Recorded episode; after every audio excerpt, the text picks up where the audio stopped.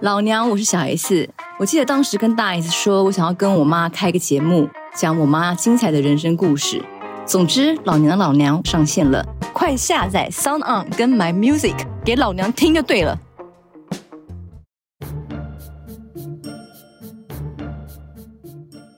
欢迎收听奔奔小剧场，我是奔奔，一起在奇幻故事里冒险吧。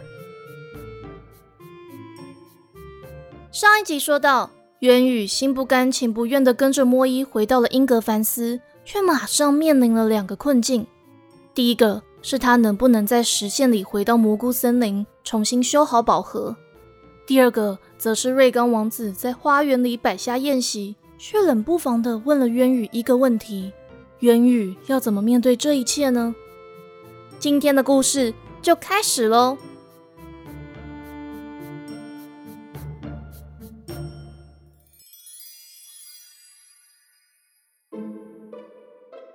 白色的月光下，艳红的海棠花丛旁，渊宇惊慌失措地看着瑞刚打开了一方木盒子，里面躺了一枚镶着七彩蛋白石的戒指。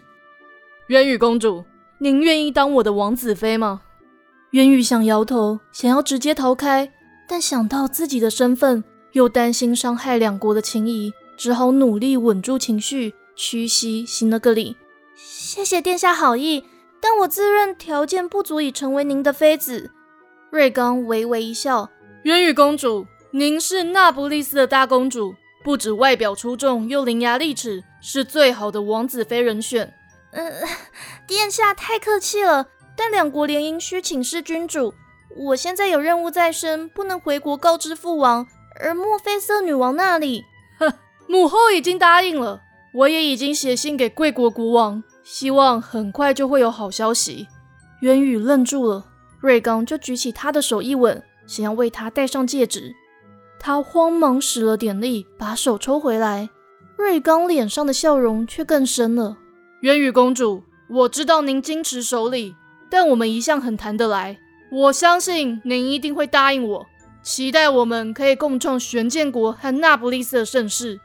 渊宇勉强笑了笑，承蒙殿下抬爱。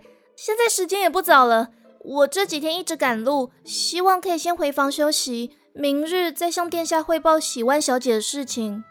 像是回应渊羽的话一样，一旁的树丛传来哐当一声，鲁娜甩开莫伊的剑招，纵身站在渊羽身旁，感谢莫伊大人赐教。莫伊也收剑入鞘，看瑞刚摆摆手，就走到渊羽面前。渊羽公主殿下，现在天气凉了。请让我护送公主回房。渊羽摇摇头，卢娜送我回去就好了。他有点颤抖的摸了摸单薄的袖子，卢娜就解下披风披在他的身上。瑞刚冷冷的盯着他们看，袖扣上的猫眼石眨了好几次眼睛。渊羽觉得瑞刚的视线好像随着他穿过花园，走上楼梯。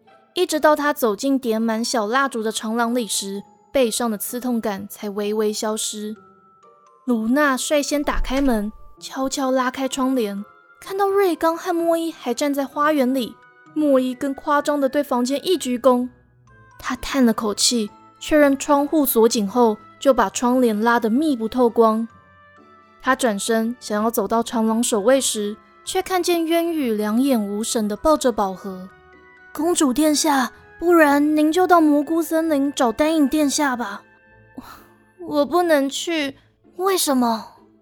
渊羽摸了摸宝盒上的蘑菇雕饰，说起魔法师要求自己在中秋夜到蘑菇森林汲取重月月光的事情，又提到他在宝盒里看到的景象。这一次是有一道金色的大门在前面召唤我，好像我只要打开大门就可以实现所有的愿望。可是，当我想要走进大门的时候，又有一道白光在后面拉着我，一直叫我的名字，叫我不可以进去。鲁娜觉得魔法世界完全超出她的能力和理解范围，也意识到自己是不是一直鼓励公主踏入险境。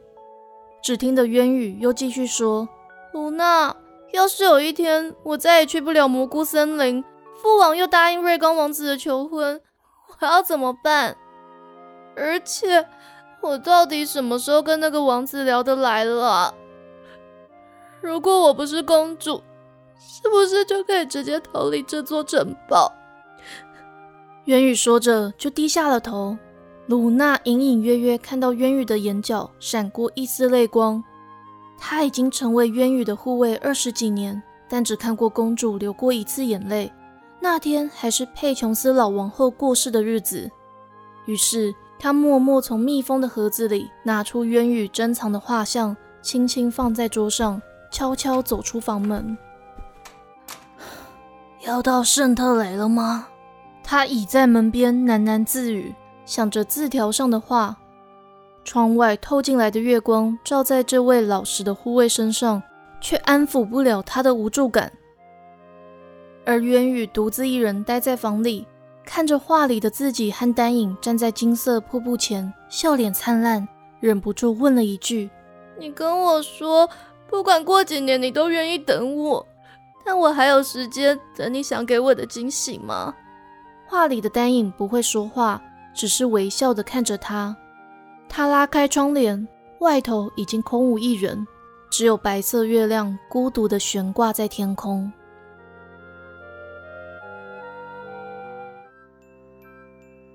第二天一早，卢娜在渊羽房门外犹豫了好久，才敲了敲门：“请进。”比卢娜想象的还要有精神的声音回答她。她小心翼翼打开房门。却看到渊羽穿了一件淡蓝色的洋装，笑容满面的在梳妆台前选耳环。卢娜，我们今天早上先到花园里散步吧。不管渊羽昨天晚上有没有掉泪，卢娜自认现在都看不出来了，只觉得渊羽好像有活力的过了头。他跟在步伐轻快的渊羽后面，一起经过一排身穿铁灰色盔甲的侍卫，穿过拱廊，最后来到花园。鲁娜陪渊羽看花，走到凉亭里看落叶翩翩的景象。她想请一旁的仆人送来餐点的时候，却看到众人纷纷下跪。墨菲色女王和瑞刚在众多仆人的簇拥下走到花园。渊羽屈膝行了个礼：“陛下、殿下，早。”瑞刚也俯身鞠躬：“渊羽公主，昨晚睡得好吗？”渊羽淡淡一笑：“谢谢殿下关心。”一切安好。墨菲色女王摆了摆手，一旁的仆人就送上热腾腾的黑麦面包和一壶果汁，又悄无声息地离开凉亭。他眯起眼睛，盯着刚入座的渊羽，举起玻璃杯：“渊羽公主，我敬您一杯。”渊羽也举起杯子：“谢过陛下。”但他喝了一口果汁，墨菲色女王却还漫不经心地转着杯子。阳光折射在杯子上的光线很是刺眼。听说您在索沃的时候很忙啊？我在索沃城的时候都忙着调查城主小姐的案子。呃，波迪里奥城主也对我很好。墨菲色女王抿了抿嘴唇，哼，岂止是好，根本是被您迷惑了。我不懂陛下的意思。我身为那不勒斯的公主，自有分寸，不会做出让我祖国蒙羞的事。瑞刚也举起高脚杯。那么，您协同樱花骑士入城，也只是传言吗？鲁娜惊讶地看着公主，笑了出来。殿下，如果您觉得只是传言的话，那就是市井小民都喜欢编一套跟王族有关的故事罢了。渊羽公主，你以为选建国民跟那不勒斯人一样空有幻想吗？莫伊也在一旁帮腔说。我们玄剑国人十岁学剑，十五岁要上战场，哪有时间幻想啊？渊羽还是笑着说：“ 我一向愚笨，观察力又不够，所以还是要有更理性的人才可以了解贵国的人民。”瑞刚轻轻一笑：“哈，渊羽公主，您这话说的就不对了。要像您这样口才好又有王族背景的女子，怎么样都找不到。”渊羽没有回话。只是微微一笑，墨菲色女王挑挑眉，看了看瑞刚和渊羽。我也听瑞刚说，您找到城主小姐的下落了。是，但殿下一直不相信我。城主小姐就在蘑菇森林里。哼，渊羽公主，您是被和瑞刚的婚事冲昏头了吧？陛下真爱开玩笑，喜欢小姐真的就在蘑菇森林里。但受限于魔法，不能回到这里。瑞刚冷笑一声：“哼，这段话我已经听很多次了，也看过所谓的证明，但没看到城主小姐。您要我怎么相信？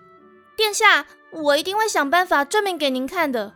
最好还能带我到另一个世界去。”渊羽的嘴角还是带着笑意，站起身来：“这就再说吧。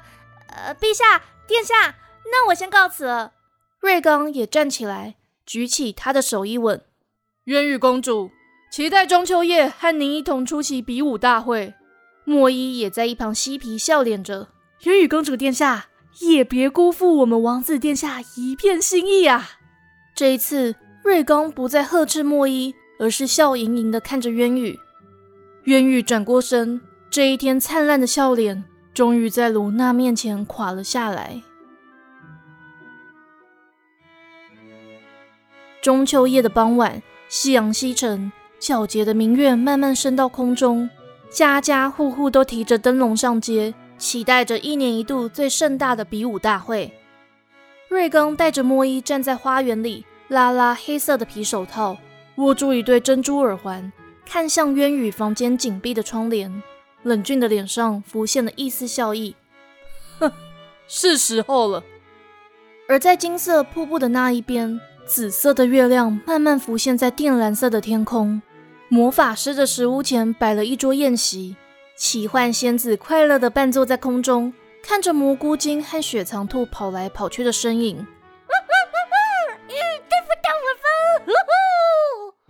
魔法师突然站起身，走到丹影身旁，说了几句话：“丹影殿下，是时候了。”接着，他握住丹影的手臂，一起消失在草地间。奇幻仙子看着，有点不满的瘪瘪嘴。而同一时间，渊羽坐在梳妆台前，梳了一个低发髻，鸢尾花的耳环点缀在耳畔，淡紫色的礼服上有一排小小的蝴蝶结。当裙摆拖曳在地面时，就好像有一群蝴蝶绕着它飞舞。他摸了摸脖子上的翅膀链坠和手上的鸢尾花纹银手镯，卢娜就打开门。手里紧紧握住还闪着银蓝色光芒的宝剑造型别针。公主殿下，您准备好了吗？渊羽点点头，慎重地把宝盒交给卢娜。他走出门外，看着在走廊尽头等着自己的瑞刚，轻轻说了一句：“是时候了。”比武会场里闹哄哄的，宰相忙着翻阅比赛的场次表。参赛的选手在一旁附送剑招，但当瑞刚和渊宇手挽着手一起走进比武会场里时，所有人都安静了下来。有些比较多话的，还是忍不住说了一句：“我一直以为瑞刚王子会笑，就只是个传说。”渊羽在墨菲色女王面前行礼，女王就露出一抹微笑：“渊羽公主，您这次提早到了。”渊羽笑了笑，这是贵国的年度大事，怕耽误行程。呃，希望各位选手发挥实力。瑞刚听完，突然转身对他说：“渊羽公主，希望您今年可以给我这个家传的项链当新的信物，让我在比武场上大展身手。”渊羽下意识地摸了摸翅膀链坠，卢娜慌忙遮住腰间别针的光芒。莫伊看在眼里，冷笑了一声。瑞刚却还盯着渊羽看。渊羽笑了笑，吞下手腕上的银手镯。殿下，真的很抱歉，家传的项链真的不能送给外人。呃，这样吧，这个手镯是母后特别请人为我打造的，请让我用这个祝福您。瑞刚一把接过银手镯，看着鸢尾花纹在月光下闪闪发光。他举起手镯，轻轻一吻，渊羽打了一个寒战。渊羽公主。希望以后我们的关系不只是外人。瑞刚说着，就将银手镯紧扣在腰带上，戴上头盔，走上擂台。白色的月亮慢慢往天空顶端移动，月光照亮了瑞刚利落的身手、墨菲色女王满意的表情和群众热血沸腾的欢呼声。但单独坐在侧边来宾席的渊羽却开始东张西望，看向门口阴影处，想要偷偷出去。渊羽公主殿下，我们王子殿下只剩几场比赛就能赢得冠军，您现在要去哪里啊？莫伊冷不防地出现在渊羽身旁。呃，这里的空气太闷了，我想要出去透透气。渊羽的眼神有点游移不定，不停地看向白色的月亮。我们王子殿下说了，务必要让公主感到宾至如归。如果让您踏出这道大门，我们王子殿下会怪我不会接待公主。渊羽严厉地看了莫伊一眼，就坐回位子上，用笑容掩饰心底的着急。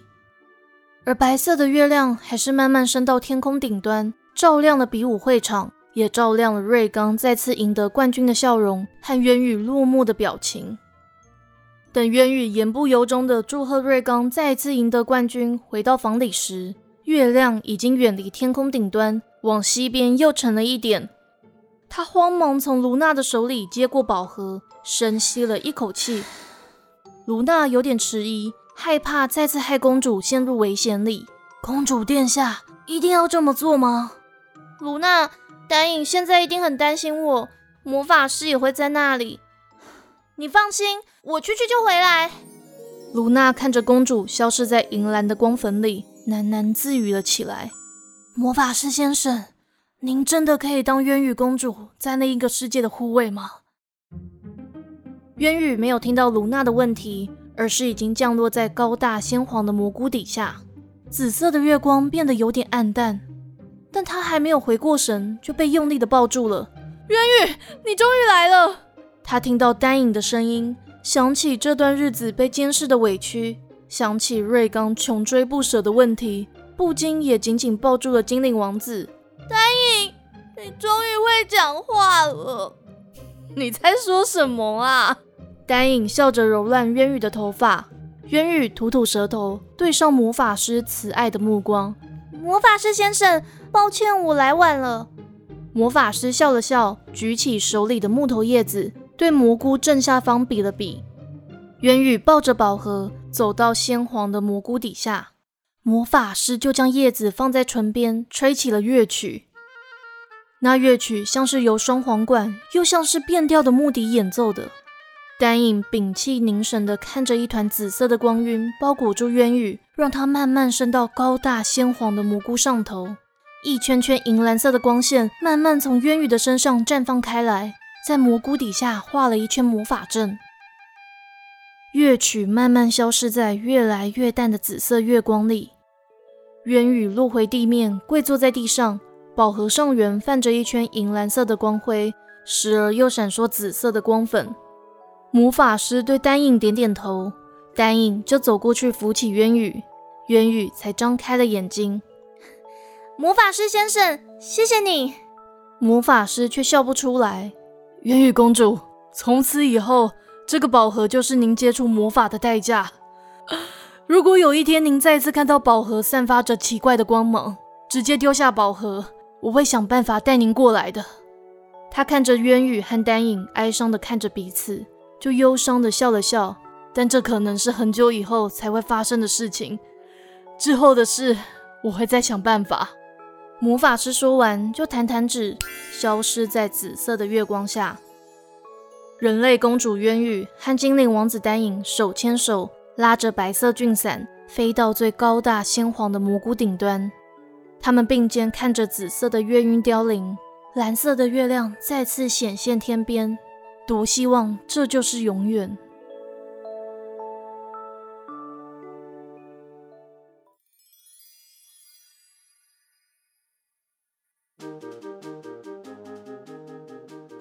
今天的故事就到这里结束喽。